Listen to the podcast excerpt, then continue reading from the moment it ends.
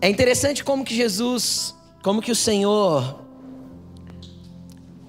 lá no princípio, no Éden, havia um jardim, um ambiente onde o casal foi colocado, e esse era um ambiente onde havia uma conexão perfeita entre céu e terra. Era um ambiente na onde céu e terra estavam totalmente conectados. Não havia no homem, preste atenção no que eu vou falar. Não havia no homem a necessidade de discernir em si próprio a questão de corpo, alma e espírito. Porque a sensibilidade que o mundo tinha, o homem tinha para o mundo espiritual era a mesma sensibilidade que o homem tinha para o mundo físico. A facilidade que ele tinha para ver, entender, ouvir e se comunicar com o Pai, com Deus, era a mesma facilidade que ele tinha para se comunicar com a grama do jardim. Não havia, não havia uma segmentação nos desconectando daquilo que é eterno e nos conectando na terra. E não precisava haver um esforço por parte do homem para se conectar com a eternidade, com tudo aquilo que era celestial. Era uma fusão perfeita daquilo que Deus queria ser e ainda quer ser no meio dos homens. Por isso que a Bíblia diz que todos os dias Deus passeava no jardim. Porque ali era um ambiente perfeito de glória, de conexão, de, de, de relacionamento, de profundidade, de entendimento, de amizade, de companheirismo do homem com Deus. Era o estado perfeito daquilo que Deus queria para a humanidade em seu relacionamento com Ele. E é muito interessante que Gênesis capítulo 3 diz que Deus passeava no jardim, é interessante a, o equívoco da tradução quando diz que era na viração do dia. Tá bom? Nunca mais repita isso, a palavra ali não tem nada a ver com viração. A Bíblia diz que à frente do Senhor ia o Ruach. Sabe o que significa Ruach? Espírito. O Senhor passeava na terra num caminho aberto pelo Espírito que à frente fazia como uma brisa suave, um sopro que vinha e andava na frente do Senhor caminhando pelo Éden. Não tem nada a ver com o horário do dia, não tem nada a ver com o Cronos, não tem nada a ver com o tempo físico. Por que não tem nada a ver? Porque num ambiente de glória, o tempo físico, o tempo Cronos não importa. Num ambiente onde a conexão com Deus é, é perfeita e o sincronismo é completo, não é o Cronos que, que governa. Quem governa é o ambiente da eternidade. Então, todas as vezes que Deus vinha passear no meio dos homens, um sopro vinha, o Espírito vinha, movia o ambiente, então o homem sabia que papai estava chegando. Então, aquilo era o sinal de que Deus estava vindo. E eu acredito que aquele ruach, aquele sopro de Deus, aquele movimento do Espírito, ele movia até as árvores do jardim, mostrava que o Pai estava vindo, abrindo, o Espírito estava abrindo um caminho para a vinda do Pai, para a vinda do Todo-Poderoso. Simplesmente para quê? para se comunicar conosco, para ter um relacionamento, para ter intimidade, para ter conexão com a sua criação. E assim foi o Éden durante um tempo. Quanto tempo, pastor? Não sei, a Bíblia não diz, diz? Não diz. Até porque, no meu entendimento, Cronos passou a, a fazer significado e a ter sentido a partir do momento que o homem caiu. Por que eu digo isso? Porque a Bíblia diz em Gênesis assim, ó, foi tarde de manhã o primeiro dia. Faz sentido para você? Faz sentido para você ou não? Não. Você já viveu um dia que foi tarde, depois manhã, e então foi o dia? Alguém já viu um dia assim? Não, porque o nosso tempo cronológico é manhã, tarde, noite, acabou o dia. Justamente porque nesse ambiente não havia uma contagem cronológica, porque não havia razão para isso. O homem era eterno. A morte veio com o pecado. O Deus que se comunicava com o homem também era eterno. Qual é a razão de ter cronômetro, tic-tac, cronos? Estão comigo? Então, esse era o ambiente perfeito que Deus criou para o homem estar. Mas o homem caiu. E o pecado entrou. E com ele a morte, a expulsão do jardim, a perca desse ambiente de glória, apesar do relacionamento continuar. Caim e Abel mostra muito claramente que eles se relacionavam com Deus, conversavam com Deus, Caim teve um diálogo com Deus. O relacionamento continuou, mas o ambiente precisou ser desconectado. Então, quando a gente vê Gênesis capítulo 6, por exemplo, versículo 3, Deus vê a malignidade do homem, a perversidade que o homem chegou, o lugar de, de extremo pecado que o homem entrou. E quando ele chegou nesse lugar, Deus olhou e falou assim: Até quando o meu espírito, o meu ruach, vai continuar a contender com o homem? Então, naquele momento, Deus tira o ruach da terra de vez. E o homem passa a ser apenas alguns homens marcados com o Espírito. E aí o homem continua avançando na sua malignidade quando chega em Gênesis 11. Ele constrói uma torre, a primeira torre idólatra, a primeira cidade idólatra da história da humanidade. E Deus então precisa vir e confundir toda a linguagem humana. O ambiente de confusão foi sendo instaurado com a entrada do pecado, o distanciamento de Deus, a retirada do espírito da terra, e o ambiente de confusão foi sendo construído até que ele se consolida num lugar chamado Babilônia. Se você não sabe, a palavra Babel é a mesma palavra de Babilônia, não tem diferença. Só em Gênesis que é traduzido como Babel. Por quê? Não sei. Todo o resto da Bíblia está traduzido como Babilônia. E o que significa Babilônia? Confusão. E a confusão estava instaurada. E o que, que isso tem a ver com tudo que nós vamos falar, e com o tempo, e com tudo que vai ser construído? Preste atenção. Do mesmo jeito que essa, essa construção maligna e humana na legalidade que o homem foi dando para o inimigo, se estabeleceu o ambiente de confusão, que nós chamamos de Babilônia ou de Babel. Deus então tem um propósito eterno e um plano traçado para trazer ordem para isso de novo. Deus tem algo estabelecido para reconstruir esse ambiente. E ele começa escolhendo um homem. Gênesis 11 tem Babel. Gênesis 12, o que, que tem? Abraão. Então vamos começar um traçado aqui. Vamos começar o projeto, e o projeto começa a partir de Abraão, ou de Terá, seu pai. E Deus começa a reconstruir um traçado. Para trazer essa conexão de volta. Pastor, mas a gente vive isso. Calma que a gente vai chegar lá que você vai entender. Eu espero conseguir chegar. Aí o que, que acontece? Acontece que o povo de Israel vive tudo que viveu, não quero entrar em detalhes porque senão a gente vai muito longe. Até o dia que as profecias se cumprem na pessoa de Jesus Cristo. E é muito interessante a movimentação de Deus para a reconstrução desse negócio, para voltar as coisas para lugar, e isso tem que estar totalmente ligado com o entendimento dos tempos. Por quê?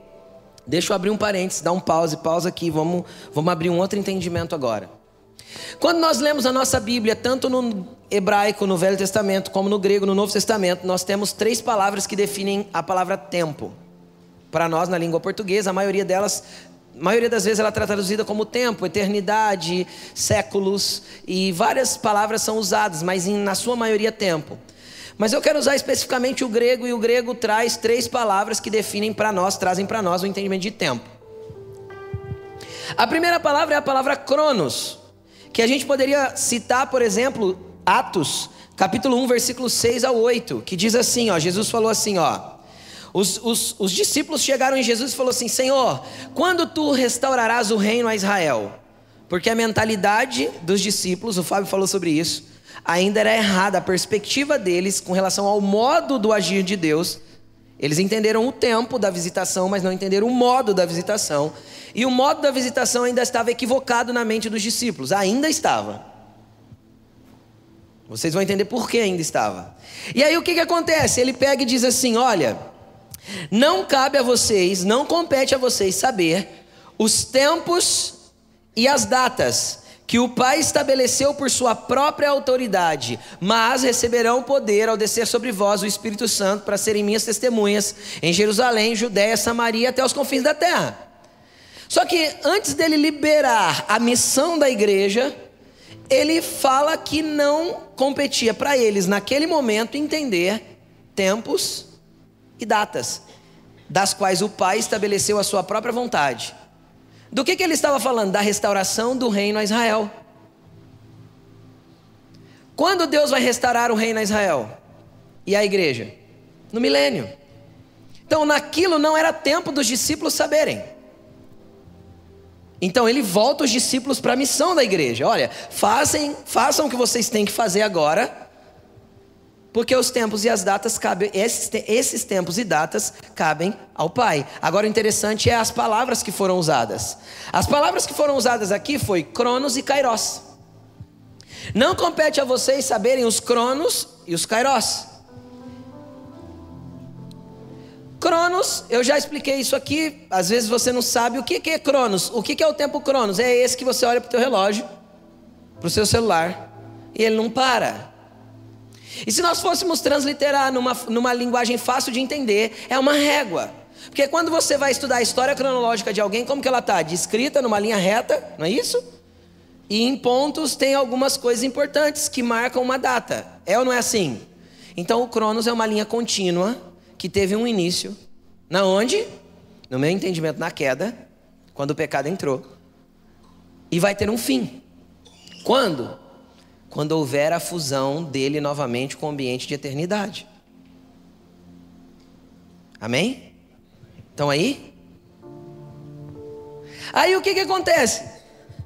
Acontece que esse tempo, Cronos, Deus deu para a gente viver nele. Amém? Tem alguém aí que consegue viver fora do Cronos? Tem consegue, alguém consegue parar o relógio cinco minutinhos para fazer alguma coisa? É possível? Não é possível. O Cronos ele é sempre contínuo, ele é sempre em frente. Eu nasci, cresci, estou em processo constante de envelhecimento e um dia, se Jesus não volta antes, eu morro. E se eu morrer, eu vou ressuscitar. Mas se não morrer, vou ter o corpo é, é, transformado e revestido de glória. De qualquer forma, o fim é bom. Mas o Cronos não para para mim, não para para você e não para para ninguém. Para? Não para. Esse é o Cronos. E esse Cronos está totalmente desconectado. Preste atenção no que eu vou falar. Desse ambiente de glória que Deus vive. Que é o Aion ou Aionos que, segundo a, as definições de Strong, significa para sempre, idade ininterrupta, tempo perpétuo, eternidade. Aquilo que não tem fim, aquilo que sempre tem sido e sempre será, sem começo, sem fim e nunca termina. Essa é a definição que o Strong dá. Aí o que, que eu entendo? que o homem foi colocado em uma linha contínua e que Deus está num tempo eterno.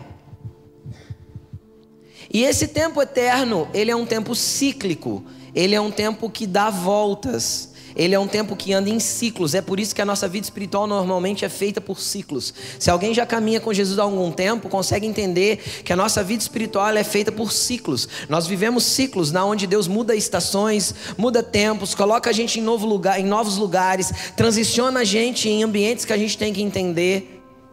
E quando a gente não responde para o Senhor e é teimoso naquilo que Jesus está pedindo de nós, está pedindo da gente, está requerindo da gente para que a gente avance, normalmente passa-se um ciclo todo e a gente se vê no mesmo lugar de novo para responder na mesma coisa. Então, se a tua vida espiritual não avança, analise-se a si mesmo, porque possivelmente você não está respondendo ao Senhor aquilo que Ele está requerendo de você, e você vai ver a sua vida em círculos. O tic-tac não para, o Cronos vai embora. Só que espiritualmente você vai viver em ciclos. E aí você vai ver muitas vezes, por falta de obediência, de posicionamento, a tua vida voltar para o mesmo ponto. E você às vezes reviver a mesma luta, brigar com os mesmos problemas. Quem já se, se sentiu vivendo assim alguma vez na vida? Todo mundo voltar para o mesmo lugar e reviver a mesma coisa. E é interessante que existe um tempo para isso. Isso é tão interessante que se a pessoa é uma pessoa que começa a ter sensibilidade para isso, ela vai ver que até no Cronos esse tempo normalmente é similar. Passa-se um, um período mais ou menos próximo daquilo que acontece no Cronos também, que é o tempo dessa volta que o mundo espiritual dá para que você chegue no mesmo lugar. Para que você possa se reencontrar com o propósito eterno. E o que é o propósito eterno? Antes de você nascer, eu escrevi os seus dias no meu livro. E eu tenho um traçado para você. Só que se você foge dele, corre dele, eu preciso fazer um curso para te trazer para um lugar que você possa assumir ele de novo. E muitas vezes tem pessoas que fogem tanto e, e desobedecem tanto que vão ficando cada vez mais longe de viverem aquilo que Deus tem. Aquilo que Deus desenhou desde a eternidade. Aquilo que Deus esboçou para que você vivesse. Cara, isso não está ligado a Deus, está ligado a nós. Estão comigo? Nós teimamos, nós desobedecemos, nós resistimos, nós lutamos para não viver, nós lutamos para não morrer para nós mesmos. Nós lutamos para não negar o nosso próprio eu e levar a nossa cruz para o lugar que temos que levar. Nós queremos seguir Jesus, queremos, mas do nosso jeito, a nossa maneira, do, da nossa forma, dentro do nosso tempo, do nosso cronos. Quem já colocou data para Deus algum dia aí? Eu já fiz isso. Só eu, olha que bom, vocês são, vocês são super conectados. Jesus, até tal hora tem que acontecer isso. Até tal dia isso precisa acontecer. Deus é meu empregado. Eu não estou, eu, Deus não está sujeito ao Cronos, eu estou sujeito à eternidade. Estão entendendo? Vocês estão comigo? Apesar dele saber os pensamentos que tem sobre nós e às vezes dar o fim que a gente deseja, se isso não nos desconecta do propósito eterno.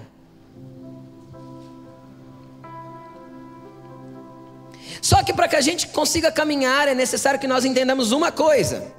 Entre o tempo Aion, eu, eu gosto de dizer isso, eu vou explicar isso depois também. Eu, eu, tem gente que acha que isso é misticismo, eu não acho. Eu enxergo o tempo Ion como um, um número de infinito.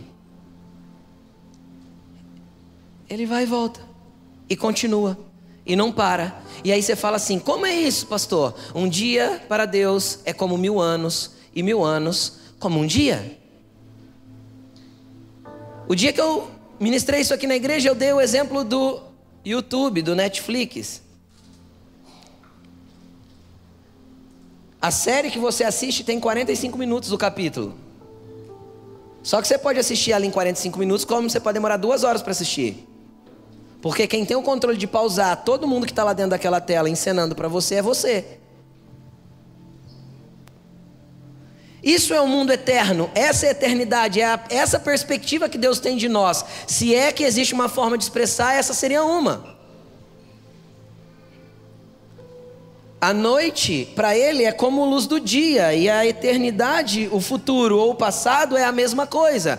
Pastor, eu não entendo isso, nem eu, e não é para a gente entender, porque a gente está no Cronos. Não entra em nós isso.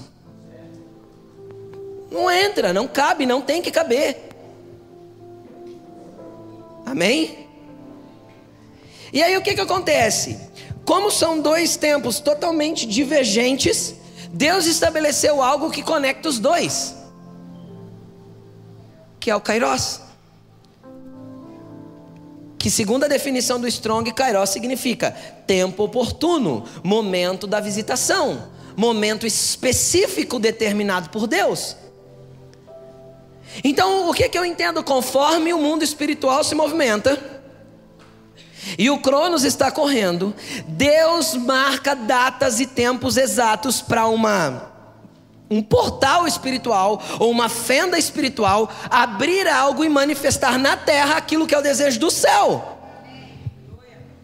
Por isso que Jesus falou: seja feita a sua vontade na terra como é no. Estão comigo? Então, para que a vontade de Deus seja feita na terra como é no céu, nós temos que estar atentos aos momentos oportunos que Deus prepara para nós vivermos aquilo que Ele tem para nós. Para nós vivermos esses, esses, esses momentos de entrada naquilo que Ele tem. Porque são fendas que se abrem e às vezes se fecham. E a gente perdeu aquilo que Deus tinha para fazer. E se a gente perdeu, a gente atrasa. Ah, pastor, Deus não perde. A gente atrasa. Eu vou te dar prova bíblica que a gente atrasa. Moisés atrasou 30 anos. Culpa de quem? De Deus? De Moisés. Deus falou assim: ó, a tua descendência, falou para Abraão, será escrava em terra alheia por 400 anos. Correto? Só que a Bíblia diz lá na frente, em Êxodo, que o povo saiu do Egito quando fazia 430 anos que eles tinham ido para o Egito. Ué, mas Deus fala 400 e depois demora 430? Deus deve ter perdido o relógio. Deus se atrasa? Falha? Perde o tempo? Não. O que, que aconteceu? Aconteceu que quando Moisés nasceu, Deus implantou nele um senso de libertador. E ele, ele começou a perceber isso. Só que ele percebe e vai tentar fazer a libertação pelas próprias mãos. Ele vai lá ver dois egípcios, vê dois israelitas brigando e vai falar com os israelitas. Um dia antes ele vê um egípcio batendo no israelita, vai lá mata o egípcio. No outro dia ele vai repreender os dois israelitas, outros dois israelitas. E aí os israelitas falam: Olha, você quer ser juiz entre a gente? Você quer matar a gente igual você matou o egípcio ontem? E aí ele foge. O que, que eu percebo? Que o senso de fazer o que era certo na mente de Moisés não foi sujeito à movimentação do tempo exato de Deus. Ele não esperou o kairós de Deus se abrir para que ele se movimentasse. Ele tentou fazer do jeito dele aquilo que ele já via que era ele que tinha que fazer. E às vezes Deus te mostrou alguma coisa que você precisa fazer. E normalmente nós temos duas respostas diante disso. Ou me precipito ou me atraso. Ou me atraso por não responder para Jesus o que ele está pedindo, ou me precipito e quero sair fazendo sem entender dele como fazer. Então o que, que acontece? Acontece que Moisés foge.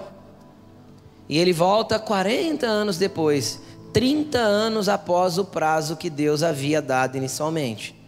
Porque ele não esperou 10 anos para entender a forma que Deus iria fazer para libertar o povo. Porque faltava 10 anos para o cumprimento da promessa. Só que ele já quis fazer a promessa se cumprir. Estão comigo? Eu entendo, isso às vezes pode confrontar a tua teologia. Eu entendo que Elias errou. Como Elias errou? Cara, Elias foi poderoso. A Bíblia diz que é um dos maiores profetas de Israel. Foi poderoso em Deus, Elias. E aí ele chega lá e mata um monte de profetas de Baal, de Astarote. Promove uma limpeza em Israel. Por causa de uma ameaça de Jezabel, ele foge. Foge, Deus conduz ele e tal, ele para numa caverna. Quem lembra? Às vezes, às, vezes, às vezes a gente até brinca, né? Sai da caverna, Elias, né? Quando a pessoa está enroscada em algum lugar. E é interessante que Deus fala para ele assim: ô, ô, Elias, não tem só você, cara. Tem sete mil que não se curvaram. Para com esse mimimi. Eu tenho algo para fazer através de você ainda. Vamos para frente, sai daí. Vamos embora. Tem umas coisas para fazer. Deixa eu te falar o que tem para fazer, Elias. Sai da caverna, unge Jeú, ele será rei de Israel. Unge Azazel, ele será rei da Síria. Unge Eliseu, que ele vai ficar no seu lugar. Elias sai da caverna, corre para onde Eliseu está e unge Eliseu.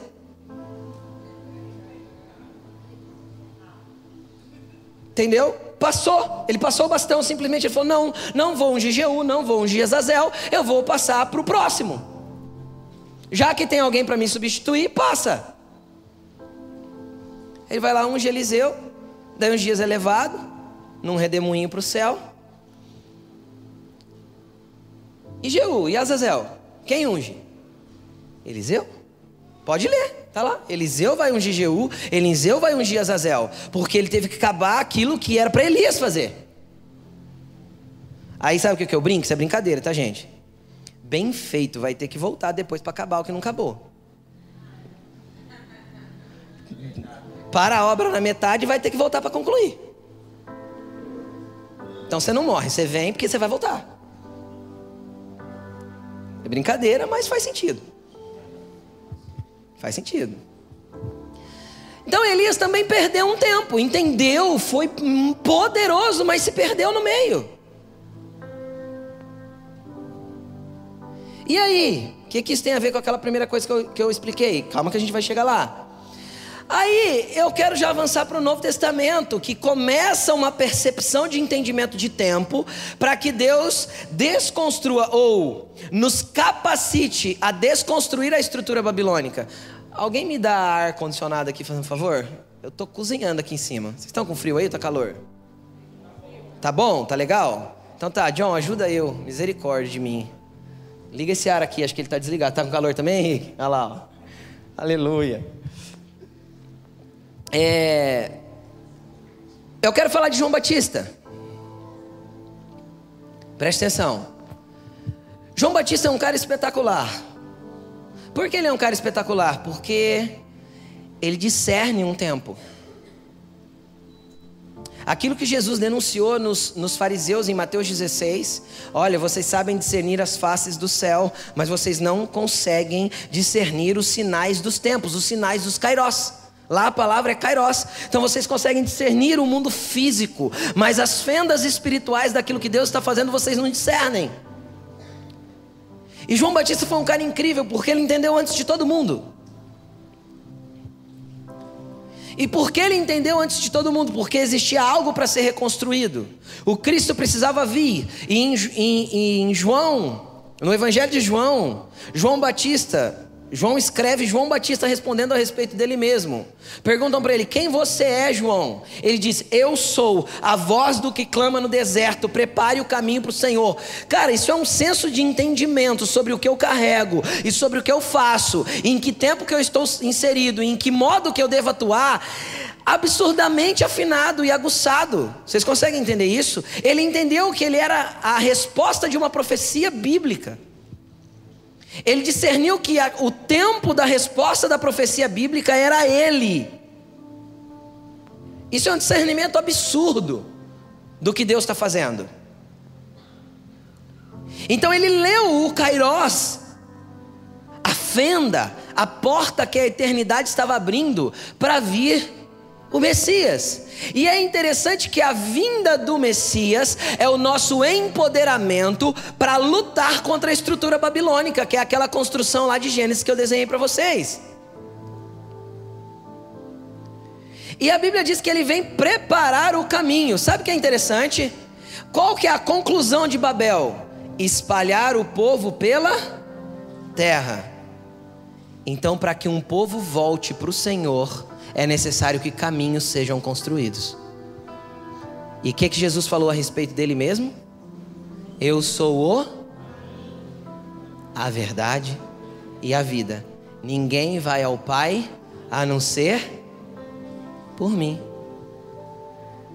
Então, a primeira resposta do Aion, da eternidade, do céu, para nos empoderar contra a estrutura babilônica foi: ok, vocês foram dispersos, então agora eu construo um caminho para que vocês voltem. Agora eu construo um caminho para trair, para trazer vocês de volta para o Pai, para abrir um lugar de acesso de volta como era no Éden. Amém? Amém? E João foi um mecanismo, foi um instrumento de entendimento desse tempo. Porque alguém tinha que entender. Alguém tinha que ser a voz daquele que clama no deserto. para preparar esse caminho para o Messias, para o Messias ser esse caminho. Amém, gente? Estão comigo? E aí? Aí é interessante que quando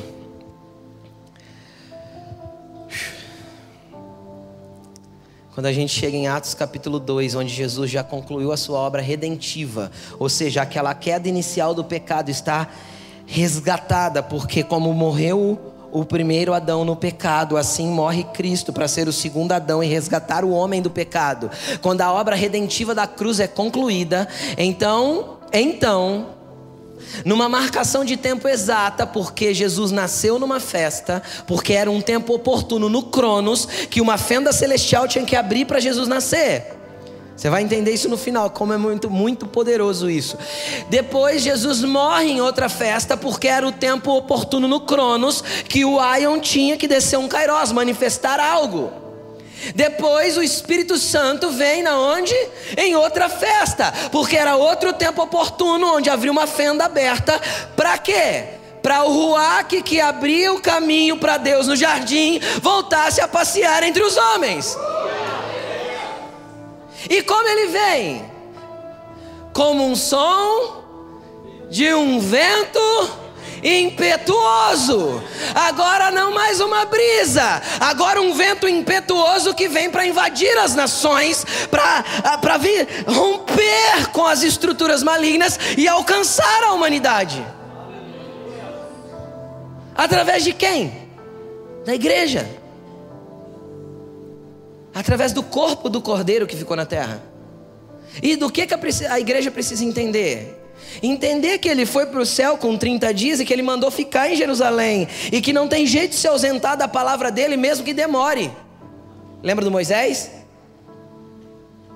Cara, você imagina que quer ficar 10 dias num quarto, num, num, num, numa sala superior, 10 dias ali parado, sem nada. Você já imaginou uma reunião da gente de 10 dias sem o Espírito Santo? Para para pensar. Não para para pensar. Eu ainda estou com um ambiente fúnebre. Jesus morreu. Eu sabia que ele ressuscitou, mas agora ele foi embora. Aí eu entro para uma sala e fico. Não, vai vai vir alguma coisa. O Espírito Santo vai vir. Ele falou. Passa um dia, passa dois, passa três. Não é à toa que 480 pessoas foram para essa sala e sobraram quantas? 120. Dez dias de reunião sem nada do Espírito Santo, cara. Eu vou te falar uma coisa para você. Porque era necessário que o Cronos andasse até o momento oportuno da manifestação daquilo que Deus tinha para fazer. E às vezes a gente não espera, não entende de Deus, não aguarda o tempo oportuno. A gente ou sai fazendo ou sai correndo, fugindo, não querendo que Ele faça. Enquanto nós não nos sujeitarmos a essa movimentação, a esse lugar, a esse entendimento, a esperar o tempo oportuno, as fendas que Ele abre, a ter uma voz, vai. Porque eles tiveram uma voz de Jesus, fique. Aí eles tiveram uma voz do Espírito, vai. E aí eles puderam ir, mas enquanto eles não entenderam essa movimentação, e se eles não discernissem, se eles não esperassem, se eles não esperassem o dia de Pentecostes chegar, e cumprindo-se um tempo no Cronos, o dia de Pentecostes aconteceu. Então são duas coisas paralelas. Mas que Deus não perde o controle, Ele tem as fendas exatas para movimentar o que Ele tem para movimentar na tua vida.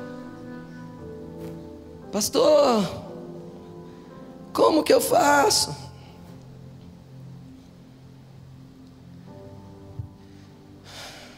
Chamar. Ouça e obedeça. Ouça e obedeça. A palavra chamar no hebraico significa as duas coisas: ouvir e obedecer. Porque quando Deus entende que te falou, Ele não espera que você desobedeça. Fique. Mas eu não estou vendo nada, mas fique. Vá, mas eu não entendi nada, mas ele disse que é para ir. Então vá. Gente, vocês conseguem entender o quanto a gente ainda faz o que a gente quer?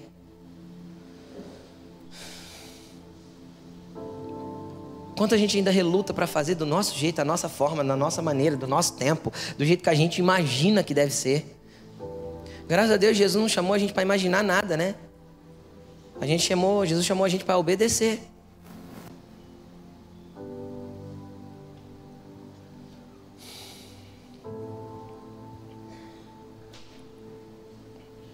Olha a visão que está do teu lado. Eu preciso fazer isso uma vez, pelo menos, durante a pregação, né? Fala para ela: para de inventar. Para de resistir. Apenas obedeça. Tem um tempo oportuno aberto para você.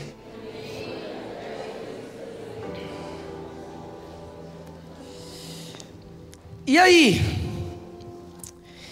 Aí, o Ruach volta. Se volta o Ruach, volta a presença. Certo? Se volta ao Ruach, tem uma resposta contra a estrutura babilônica.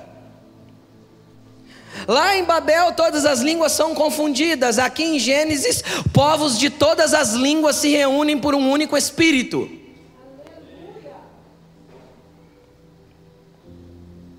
Então não importa a língua, o povo, a nação, a tribo, importa que todos vamos estar com vestes brancas e palmas nas mãos diante do trono do Cordeiro no dia da, da, da, da, da plenitude dos tempos. E eu quero entrar nisso agora. É interessante que Jesus fala em Mateus, a gente conhece bem, grande comissão. Mateus 28, 18, Mateus 28, do 18 ao 20. Vão, façam discípulos de todas as nações, batizando-os em nome do Pai, do Filho e do Espírito Santo, ensinando eles a guardar todas as coisas, vamos como vos tenho ordenado, estarei com vocês todos os dias, até a consumação dos séculos. Sabe o que significa consumação dos séculos? Significa se completar o aion concluir o aion. Então significa que o lugar da eternidade também tem um ponto determinado para se fundir novamente com a terra. Porque Jesus diz que ia, os, o, o aion ia se consumar, chegar a um lugar final. Jesus falou. Como que ele falou? Linkado à nossa missão como igreja. Vão, façam discípulos, ensine-os, batize-os por todas as nações. Vão, ensine as pessoas, cuide delas, batize, ame, vai, igreja, se movimenta. A conclusão do que o Aion tem para fazer está na mão da igreja. A consumação do Aion está na mão da igreja. A missão da igreja, a visão missiológica, não estou falando de visão missiológica a nível nações, mas a começar no local, para se expandir pelas nações. A, a, a missão do que a igreja faz está totalmente linkada a consumar aquilo que Deus tem para fazer. Só que é mais fácil ser evangélico. Vir na igreja domingo à noite e ir embora. E quando a igreja me serve bem, eu dou até o dízimo. Que parece pelo menos eu estou pagando pelo que eu estou usando, né? Jesus não te chamou para ser evangélico, Jesus te chamou para ser igreja e ter uma missão junto com ela. E igreja não é sozinho, então não, não existe igreja eu. Eu insisto em falar isso e vou insistir em falar, porque isso é algo que virou moda nos nossos dias. Quem é a igreja? Eu sou a igreja. Não é. Não existe igreja sozinho, existe igreja no coletivo. Nós somos a igreja. Porque a missão é para nós.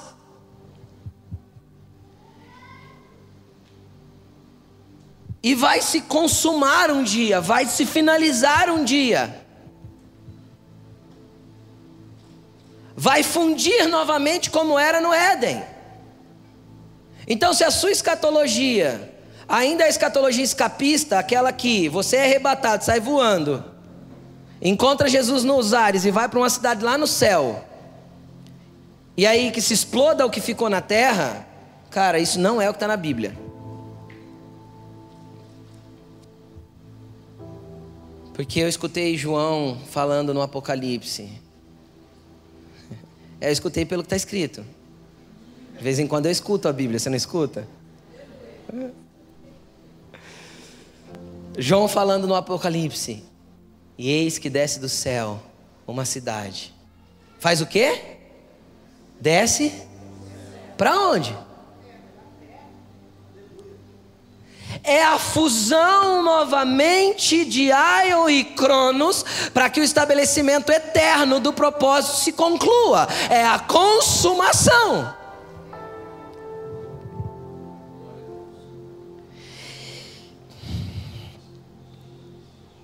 Mas enquanto nós não caminharmos, buscando uma sensibilidade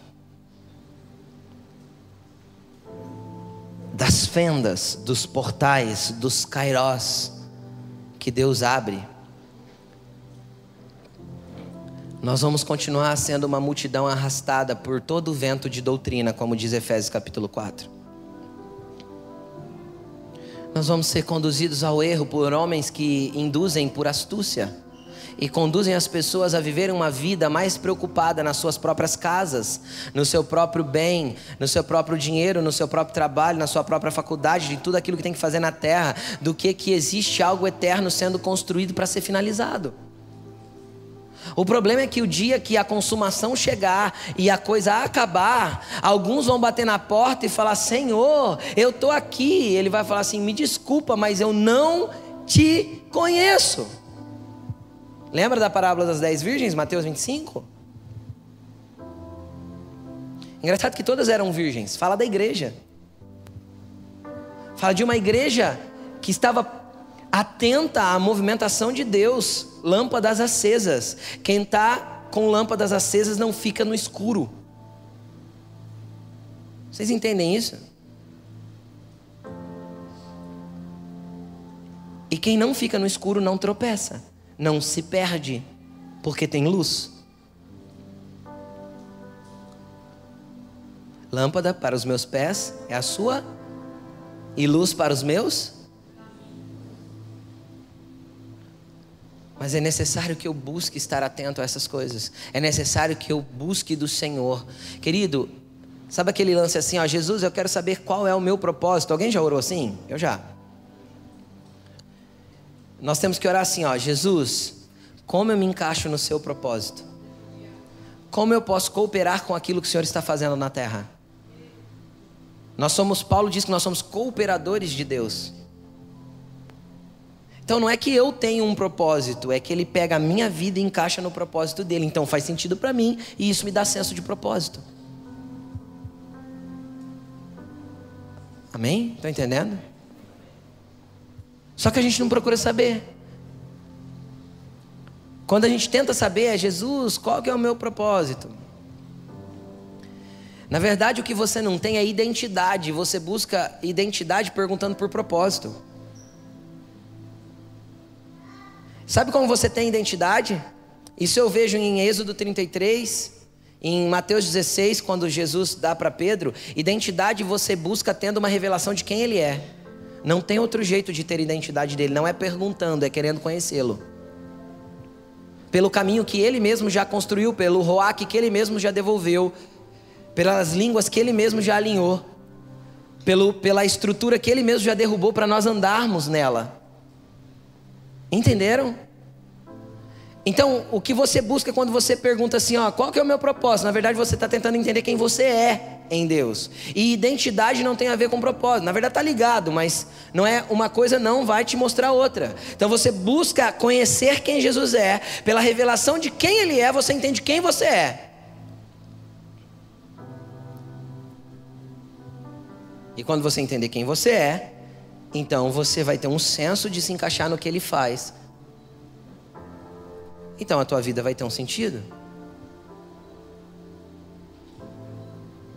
Pastor, como eu faço isso? Cara, ora, jejua, morre, negue-se a si mesmo, ande em espírito. A gente tem falado muito nos nossos dias, é muito falado, principalmente na internet, do secreto, do quartinho, do não sei o que. Cara, deixa eu te explicar uma coisa: secreto, sem vida no espírito é inútil. E tentar viver no espírito sem secreto é impossível. Os dois têm que andar junto. E isso é um exemplo muito claro que eu dou. É muito fácil exemplificar isso pelo casamento. Por isso que Paulo falou que casamento era muito igual à igreja. Por quê? Porque eu posso andar com a Laine o dia inteiro. Ter um relacionamento ali de parceria, de amizade, de relacionamento, de amiz... de tudo, de tudo que envolve, de amor, de carinho, de toque, a gente pode viajar o dia todo, mas se a gente quer ter intimidade, a gente tem que entrar no quarto, fechar a porta e ter intimidade.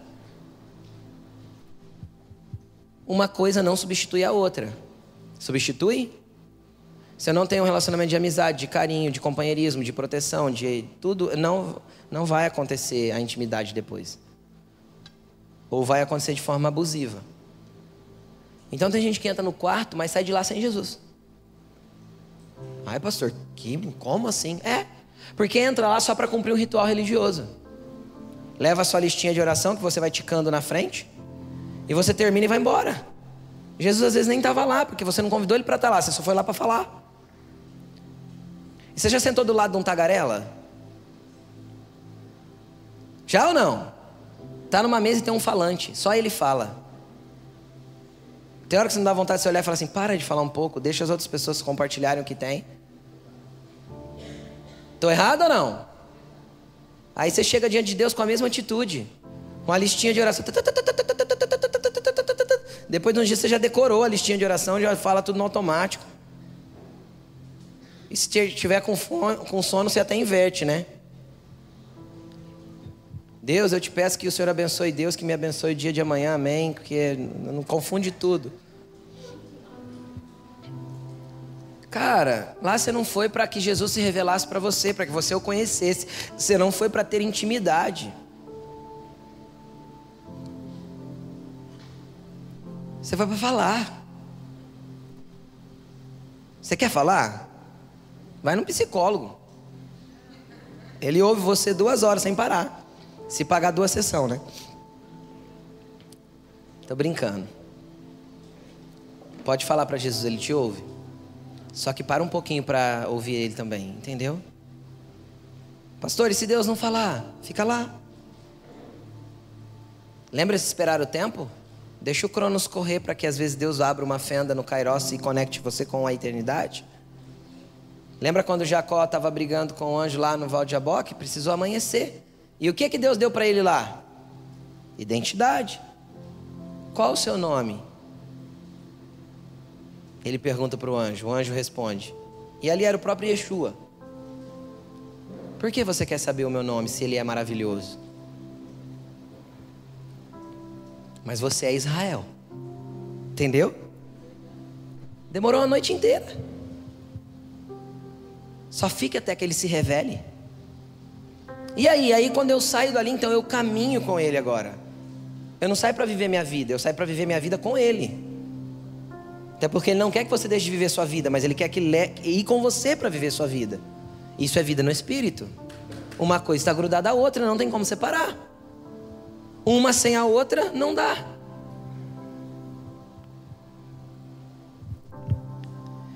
Para a gente concluir esse texto, eu quero que você abra, até porque eu não mandei você abrir a Bíblia, né? Nem parecer pastor, né? Vamos lá. Efésios capítulo 1, versículo 3.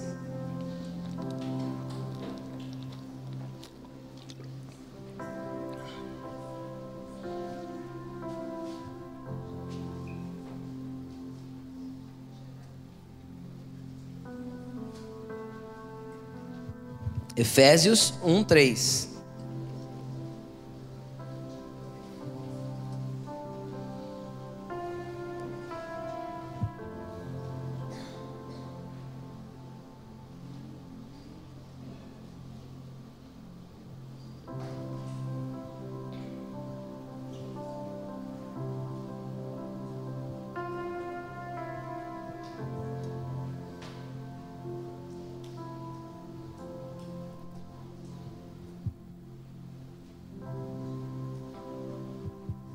Vamos lá?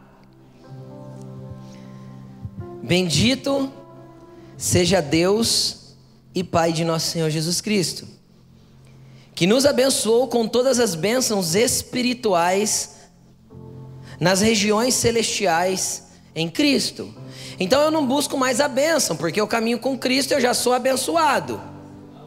Entendeu? Então eu não vou buscar na igreja buscar uma benção, eu não vou andar com Jesus porque eu quero uma benção. Eu ando com Ele porque eu entendi o propósito, eu entendi o que Ele está fazendo na terra, eu quero fazer junto, eu vou me movimentar com Ele. Então eu já sou abençoado com todas as bênçãos espirituais nas regiões celestiais nele. Amém? E aí eu continuo, porque Deus nos escolheu nele antes da criação do mundo, propósito eterno. Ele já tinha algo desenhado para que eu estivesse nele, andasse com ele, caminhasse com ele. Vamos continuar. Para sermos santos e o que? Irrepreensíveis na sua presença. Obediência, entendimento de movimentação, entender o que ele quer, se movimentar com ele. É para isso que ele nos chamou. Ele nos chamou, Ele nos escolheu. Ele te escolheu para andar com Ele, para ser santo, para ser repreensível, para estar na presença dEle, para ser dEle, para se encaixar no propósito com Ele. Continuando, em amor, nos predestinou para sermos adotados como filhos, por meio de Jesus Cristo. Agora preste atenção, é muito legal quando a gente cita é, João 1,12 que todos quantos os receberam, aqueles que creram no seu nome, deu-lhes na maioria das traduções, poder de serem feitos filhos. Essa palavra ali não é poder, porque poder é dunamis. A palavra ali é exorcia, que significa autoridade, autorização e legalidade para alguma coisa. Então, quando eu creio nele, e o recebo, é me dado uma autorização para acessar esse lugar. Aí é o que ele fala aqui, ó. Ele, ele, em amor, Ele nos predestinou para sermos adotados como filhos. O propósito eterno de Deus é que todos se tornem filho dele. Só que quando Ele morreu na cruz, Ele não fez de todos filhos, mas Ele abriu o caminho e deu autorização para termos um posicionamento de filho de Deus.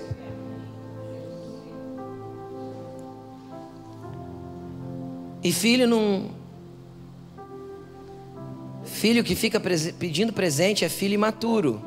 Filho maduro sabe que é dono da herança, não fica pedindo presente mais. Amém? Vamos continuar. Em amor, já, já li isso, né? Conforme o bom propósito da sua vontade. Ele determinou essas coisas desde a eternidade. Para quê? Para louvor da sua gloriosa graça, a qual ele nos deu gratuitamente em Jesus, no amado. Nele, em Jesus, temos a redenção por meio do seu sangue, o perdão dos pecados, de acordo com as riquezas da graça de Deus a qual ele derramou sobre nós com toda sabedoria e entendimento mento. Você entende que junto com a graça que te salvou, ele te liberou sabedoria e entendimento?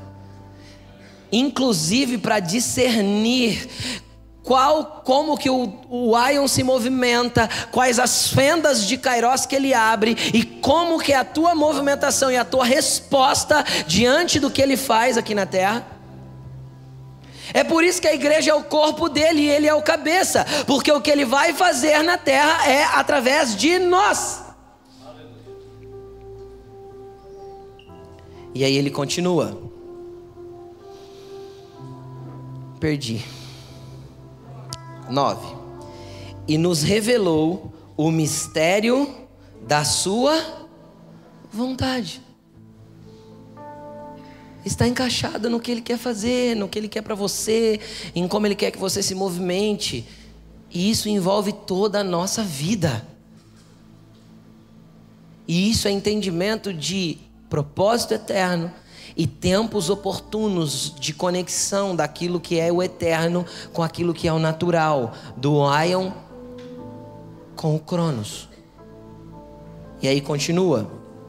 Olha que doido isso isto é, de fazer convergir em Cristo. De fazer convergir em quem? Todas as coisas, as espirituais, as celestiais ou terrenas, na dispensação da plenitude dos tempos. Agora preste atenção. Eu anotei um negócio aqui e perdi, mas deixa, eu vou achar. Ele quer fazer que tudo se converja nele, que vá para ele.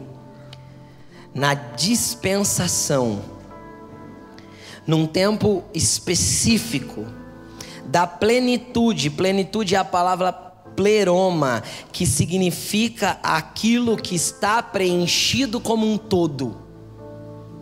É pleno. Tem até essa brincadeira entre as mulheres, não tem?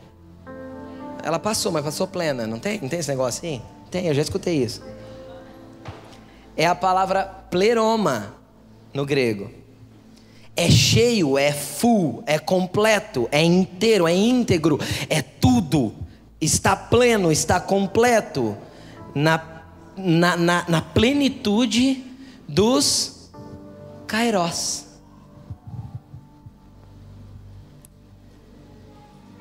Vai chegar um tempo, querido. Preste atenção. Se nós aprendermos, eu amo Efésios. Efésios é a carta mais madura de Paulo, mais sensata, profunda e poderosa. Efésios foi a última carta que ele escreveu junto com 2 Timóteo. Efésios nós deveríamos ler, estudar e ler e estudar e ler e estudar, porque é muito profundo. E aqui ele descreve a vida cristã, ele descreve propósito eterno e ele descreve movimentação de tempo nesses dez, nesses oito versículos. E aí ele fala que tudo vai convergir em Cristo o dia que houver um preenchimento completo das fendas, das aberturas do Kairós. E por que vai preencher? Porque vai haver novamente uma fusão de céu e terra. Então preenche as lacunas. Não há mais fendas, há uma reconexão daquilo que é celestial com aquilo que é terreno. Está escrito: todas as coisas celestes e terrenas se convergem novamente e Deus reconecta a plenitude daquilo que era no jardim jardim.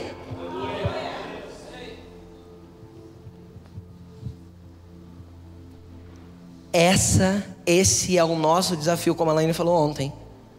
Entender que, como João Batista teve que entender os tempos para poder preparar o caminho para o Senhor, nós, nesse tempo, temos que estar atentos, vigilantes e trabalhando para que possamos preparar o caminho para o retorno do Yeshua, do Messias, porque ele vai fundir tudo de novo e não precisa mais de Kairos. Um pleroma de Kairos. Éden. Céu e terra, lembra do Davi Fernandes cantando? Se encontram e alinham o seu propósito. Aion e Cronos se juntam e alinham o seu propósito. Pastor, e a igreja onde ficar nisso? Nós vamos ficar no jardim igual Adão e Eva, comendo frutinha? Não, querida, a Bíblia já diz diferente: que nós vamos pisar o lagar da ira de Deus junto com Ele e nós vamos governar as nações. Mas todo mundo, pastor? Uh -uh. Não. Porque tem gente que não vai entender. Estais atentos, vigiais, para que não sejais surpreendidos quando acontecer. Porque quem for surpreendido quando acontecer, não estiver atento, não estiver entendendo os sinais, a leitura da movimentação de Deus, infelizmente não vai acessar esse lugar de governo. Não tem como. Andou despercebido a vida toda e agora quer um lugarzinho? Só entre os homens a gente consegue isso. Pastor, mas eu expulsei demônio, falei outras línguas, curei enfermos. Entretanto, eu vos direi abertamente: eu não te conheço, porque você pratica iniquidade. Então é para todo mundo? Não. É para quem começa buscar discernir, porque nem todo, nós nunca vamos conseguir discernir perfeitamente os tempos, é muito, é muito amplo. A movimentação de Deus é muito forte, violenta e gigantesca, é sobre um globo. A prova é João Batista, para finalizar, tá, gente? João Batista não foi um cara espetacular, não entender, ele viu Jesus vindo, ele falou assim: tá aí, ó. Eis o Cordeiro de Deus que tira o pecado do mundo. Ele viu Jesus antes de Jesus se manifestar. Antes de Deus declarar para o cosmos quem Jesus era, porque Deus declara quem Jesus era quando o Espírito Santo vem e fala: Esse é o meu filho amado. Antes de Deus declarar, João Batista já reconhece. Ó, tá vindo. Olha ele aí. Esse é o Cordeiro de Deus que tira o pecado do mundo. Entendimento do que estava acontecendo. João Batista foi poderoso nisso. Só que quando a gente chega em esqueci o capítulo e o versículo, acho que é Mateus 14, se eu não me engano. A gente vê João preso, chegando nos seus próprios discípulos, falando: vai lá em Jesus e pergunta se ele é realmente ele que deveria de vir ou se eu devo esperar outro. Agora, como um cara que entende tudo, que prepara o caminho, que vê tudo acontecer, que vê o céu se abrir, o Espírito Santo descer em forma de pomba, que, que fala: olha, importa que ele cresça, eu diminuo, importa que ele batize, eu paro de batizar. Importa que, eu, que ele entre em cena e eu saia, ele discerne tudo isso. Agora ele está preso ele olha e fala assim: ah, pergunta para ele se é ele ou se a gente espera outro. O que, é que isso me mostra? Que as aflições da vida, as dificuldades que a vida nos coloca, vai forçar nós perdemos o entendimento do tempo. Vai forçar a gente olhar e falar assim: ah, porque se Deus estivesse aqui, porque eu só obedeci uma palavra, mas olha onde eu cheguei. Era necessário que João Batista perdesse a cabeça. Por quê? Porque ele encerra o tempo dos profetas e agora o cabeça é Cristo. O último profeta do Velho Testamento perde a cabeça. Mas João é do Velho Testamento? É. É. Para quê? Para que o cabeça entre para governar o corpo agora. Ele só não entendeu isso. Mas ele não era um cara que discernia, era, mas no meio do caminho, algumas dificuldades, aflições, as coisas como, como Deus conduziu às vezes, fez com que ele parasse de entender. O que, que eu quero te mostrar? O quanto é desafiador, mas o quanto é poderoso, o quanto nos conduzirá a um lugar de plenitude de relacionamento, de continuidade. Então entenda uma coisa: às vezes você está se vendo andando em círculos, perdido, que você perdeu tempo, você já pensou em desistir, você já um monte de coisa. Não para. Só se volta para Ele, porque Ele pode te realinhar e te recolocar exatamente no lugar que Ele te quer, como um propósito daquilo que Ele desenhou para você desde a eternidade. Coloque-se de pé.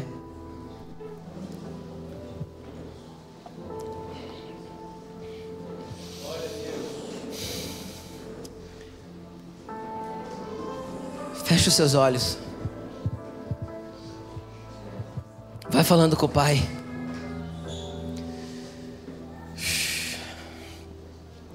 Às vezes tem lugares que você abandonou faz tempo. Às vezes tem ciclos que não param de se repetir na sua vida. Hoje Jesus te trouxe um entendimento, eu espero que esse entendimento se torne uma revelação no teu interior. De que você precisa convergir para um outro lugar. Eu não posso fazer nada por você hoje, mas o Espírito está aqui, o Ruach está passeando. Ele pode abrir um caminho para te encaixar de volta para o propósito. Feche os seus olhos e comece a falar com Ele. Se tem pecado envolvido, peça perdão, confesse, deixe, alcance misericórdia e continue. Se tem uma dor envolvida, peça cura para o Espírito Santo, peça libertação, peça para que ele rompa dentro de você os lugares que tem que ser rompido para que você alcance um lugar nele. Oh,